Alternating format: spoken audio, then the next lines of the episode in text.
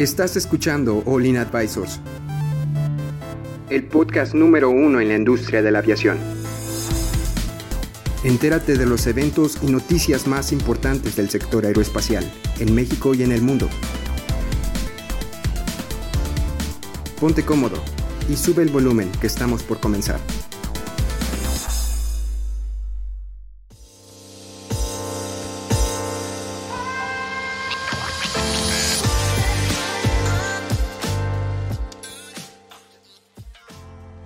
Hola amigos, ¿cómo están? Bienvenidos de nuevo al podcast de Olin Aviation Advisors. El día de hoy nos acompañan como siempre Cristian y Héctor este, para hablar sobre pues, los temas del día en día y qué es lo que está pasando en el mundo el día de hoy. Eh, les voy a introducir el equipo. Ahorita nos acompaña Héctor. ¿Cómo estás, Héctor? Muy bien, muchas gracias por eh, acompañarnos amigos. Estoy muy feliz de que me hayan invitado al podcast de hoy. ¿Cómo estás, Cristian? Bien, también contento de estar hoy aquí platicando con ustedes de, esta, de estas notas que, que cada día se vuelven más estrepitosas. Bueno, es, dep es, depende cómo lo veas, Cristian, es depende, porque pues, he visto desde noticias buenas hasta noticias malas, pero ya es, el, el, amarillismo a veces gana sobre, sobre, la, sobre algunas noticias buenas y hay muchos fake news. Pero bueno, ya eh, dejando eso por el lado, Cristian, por favor, coméntanos cuál va a ser el tema del día de hoy, si no es mucha molestia.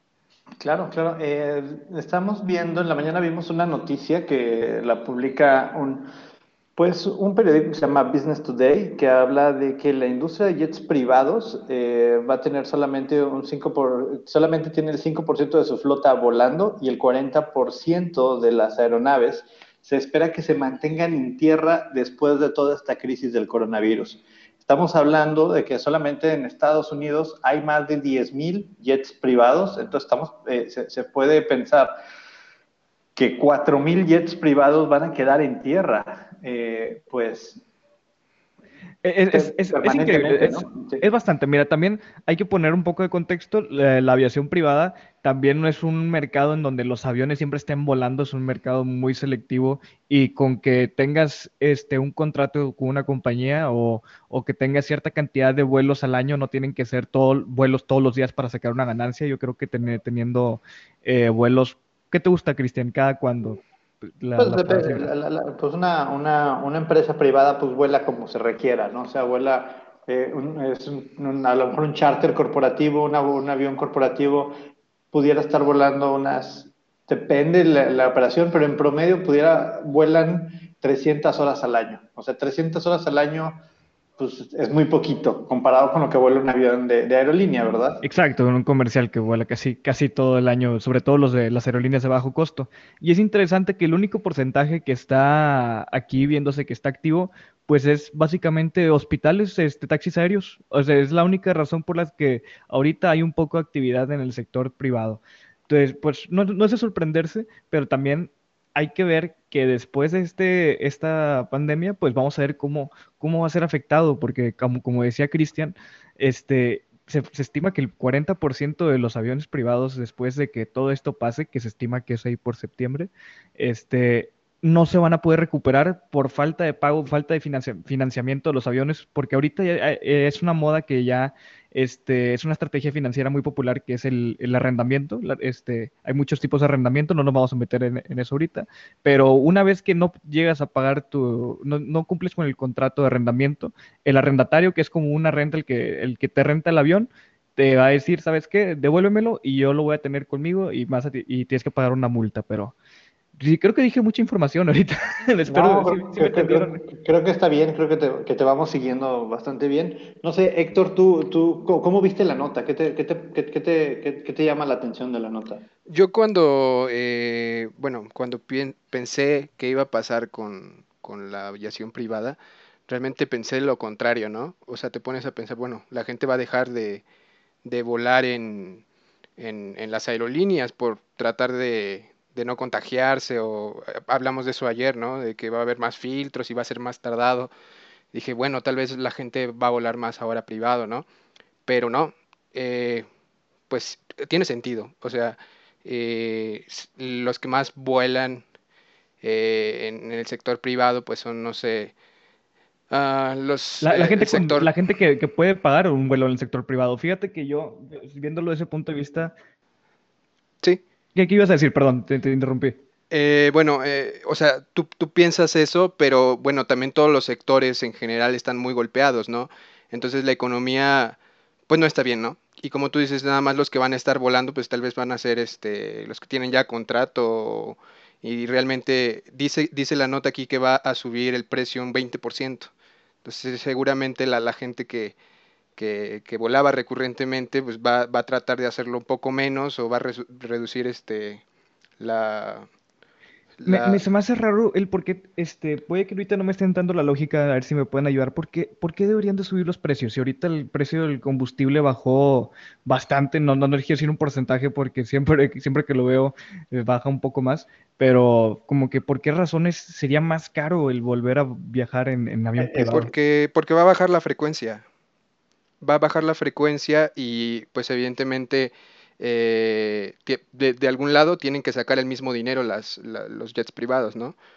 Sí, es que, es que, es que no nada más, así, así como lo dice eh, Héctor, no nada más es el tema del combustible. Si bien el combustible es una componente importante en el costo total de operar un avión, tienes tú eh, pues la planta de gastos fijos, pues toda la gente que trabaja, todos los, eh, los seguros, los programas de partes, los programas de motores, todo eso sigue, se sigue pagando. Y aún y que el combustible baje, que es una componente importante, ese otro componente también importante que se llama sueldos, nómina, hangar, renta, pues va a tener un cambio también en el costo, porque, por ejemplo, un hangar, si, vamos a decir, si un, si un hangar te va a seguir costando lo mismo, a lo mejor la gente que lleva, no sé, un General Electric, que lleva programas de part, de motores, con este, con este operador, a lo mejor después de este lockdown que le llaman del COVID-19, pues, las tarifas van a cambiar por- por- porque también está, o sea, el mundo está enfrentando una crisis y pues obviamente los costos, pues al, ver ese,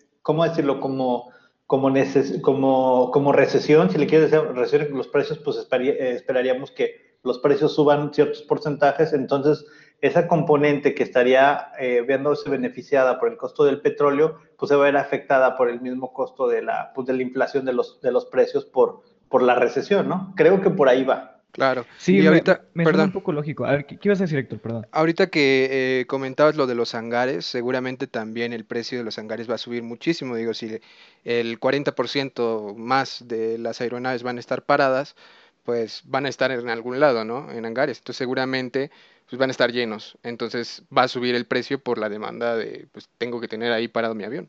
Este, estaba viendo un video de que de, de cómo un estacionamiento aéreo en, en- en Europa, no, no le voy a mentir el, porque no me acuerdo del nombre, ahí se las debo, este, pero todas las, e- ese estacionamiento de, de aviones, el, creo que el más grande de toda Europa, le está yendo muy bien porque todas las compañías de arrendamiento, a todas las arrendadoras, que cuando recuperan su avión y no tienen nadie con quien operarlo o a quien vendérselo, pues lo estacionan ahí, entonces...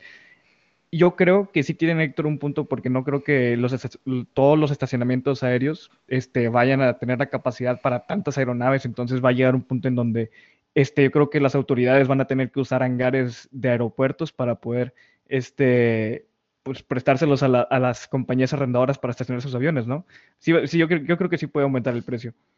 Sí, de, hecho, el tema, por ejemplo, no nada más se queda ahí, se queda, también traemos el tema de los talleres de mantenimiento, o sea, el avión como tal, aun y que esté groundeado, que esté en tierra, sigue requiriendo mantenimiento y los mantenimientos anuales son por días calendario. Entonces, por ejemplo, hoy tu, tu avión se queda, se le vence el mantenimiento y pues tienes el COVID y tienes todo y, no, lo y no lo estás moviendo. Entonces va a haber muchos, muchas personas que dicen, bueno, ¿por qué no aprovecho ahorita esta temporada que tengo, que, que no estamos volando y llevo el avión a mantenimiento? Entonces va a haber como que también esta sobresaturación de la parte de, de, de, de ¿cómo se llama? Del, de talleres de mantenimiento, donde lo- los, los dueños, o sea, los operadores de este tipo de aviones corporativos van a aprovechar esta temporada para decir, si no estamos volando, adelantemos el mantenimiento y ya que ya que se abran las fronteras y podamos volar otra vez a la nueva normalidad, que vamos a vivir, pues entonces el avión ya no va a necesitar mantenimiento y voy a poder utilizarlo de una mejor manera. Entonces, hay quien está jugando con eso también, ¿eh? Y están saturando los, los slots de mantenimiento. No lo había visto así, sí, cierto, porque es un movimiento arriesgado, porque no, no sabes si vas a tener eh, que regresar el avión, si es que es arrendado o no, pero si te la juegas y dices, ¿sabes qué? Sí va a estar mejor esto en, en unos meses, mejor estar preparado para cuando ya esté bien la situación. Oye, y también me estaba acordando este, este es el primer año donde ya todos los aviones, eh, al menos en, eh, en, Estados Unidos, ya deberían de tener por ley el ADSB, ¿verdad? Instalado. Desde enero. Entonces, pobres, pobres este, taxis aéreos, porque creo que tuvieron que hacer una inversión bien pesada para instalarles el ADSB si es que no lo tenían instalado en sus aviones. Y aparte que vengan con esto, no, sí, sí, sí, pobres, pobres, o sea, no, no hay nada más que decir, no tengo más, no tengo palabras. Así es, estaba bastante golpeada ya la industria desde, pues que ya se, pues desde que empezó el año, ¿no? Ya era algo, eh, un requisito, pues ya muchas de sus aeronaves dejaban de, de, volar, ¿no? Y ahora esto, pues, pues mucho más, ¿no? Eh, ahorita, pues dicen que nada más el 5% está volando, pero creo que esta, esta nota habla de India, ¿no? Eh, no sé si... Sí, habla de, habla de India, pero sí refleja mucho la, la, el, sentir natural de todo, de, todo, de todo el mundo, porque de hecho habla de un tema de, del entrenamiento, o sea, no hay, ahorita las escuelas, pues obviamente no pueden dar clases porque no pueden meter mucha gente en el mismo lugar. Entonces, esas, esas escuelas no están preparadas hoy para dar cursos de manera virtual. O sea, el simulador tienes que subirte un simulador, o sea, tienes que ir al bendito simulador. Entonces, ¿qué pasa con alguien que se le va a vencer su licencia? Pues se le vence. Oye, ¿y el simulador? No, pues no lo puedo tomar, entonces está vencido, entonces no puede volar. Sí, sí, sí, es una de las cosas que dice la nota aquí que vamos a estar, o bueno, la, la aviación, sobre todo la aviación privada, va a estar batallando mucho con eh, seguirle, los pilotos tienen que estarse capacitando cada seis meses, o por ejemplo, si, si se llega a, dañar una aeronave y le tienen que dar mantenimiento, algunas veces ese mantenimiento se tiene que dar fuera del país y pues ahorita todo está cerrado. Entonces realmente eh, va a quedar inoperable, ¿no? Eh, seguramente como lo que ha pasado aquí, ¿no? Este, si necesitas una parte de algún avión, igual la tienes que pedir eh, desde fuera y todo, todo, esto, va, vamos a tardar eh, bastante tiempo en, en recuperar de, que todo, de que todos los países volvamos a trabajar en conjunto, porque es así la aviación, ¿no? No es todo en un solo país, digo, en Estados Unidos este, tal vez tengan un poquito más de, control en eso, pero en general, la aviación en general, pues sí, sí, sí trabaja en conjunto varios países y, por ejemplo, Boeing, ¿no? Que tiene fábricas aquí, tiene fábricas allá, entonces, este, sí, sí va a ser complicado que todos volvamos a coordinarnos.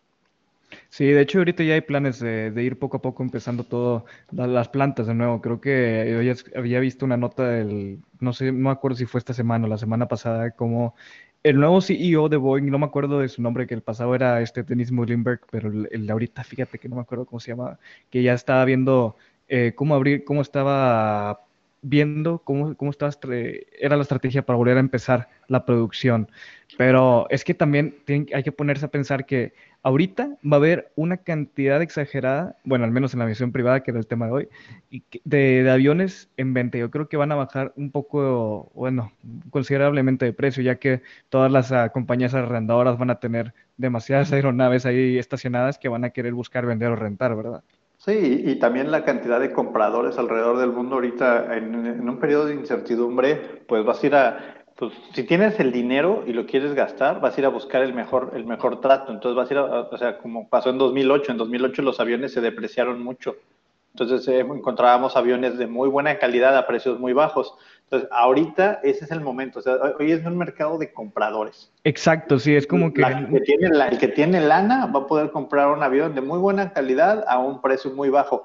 y, obviamente el que, el, que se está metiendo en algún problema económico, pues son, son quienes, pues sabes qué, pues qué es lo más fácil, pues vende los aviones, cierra el taxi aéreo y después vemos. Y, como dices, o sea, va, a venir ese, viene ese cambio, ¿no? En los, en los precios. Y yo creo que en los siguientes meses vamos a ver la depreciación de aviones viejos, que no solamente era una obsolescencia tecnológica, sino también una, un estancamiento del mercado, ¿no? Exacto. Oigan, ya, ya para acabar con el tema, a ver si nada más le quería recordar y que a todo, a todos se les olvidó la situación del 737 MAX, puede que sea una, una buena noticia en el mundo de la aviación, porque ahorita pues ya nadie necesita que el 737 MAX tan urgente, entonces es una oportunidad un poco buena. Para, eh, dentro de todo lo malo de las 100 cosas malas, hay una cosa buena ahí para Boeing.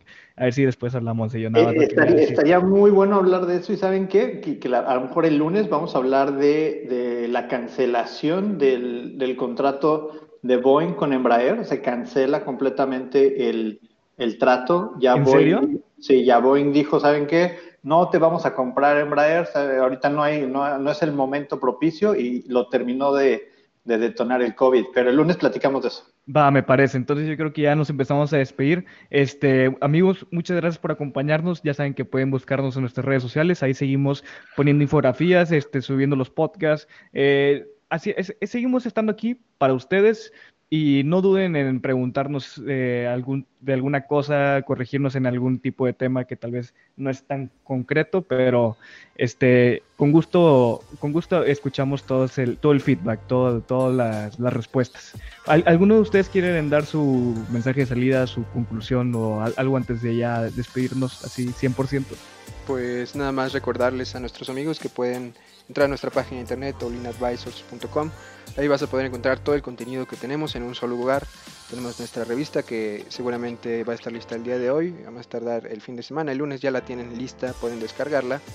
Y bueno, también tenemos videos que pueden ver, eh, todo el contenido, todos los podcasts los pueden escuchar directamente desde ahí, eh, o en Spotify o en iTunes.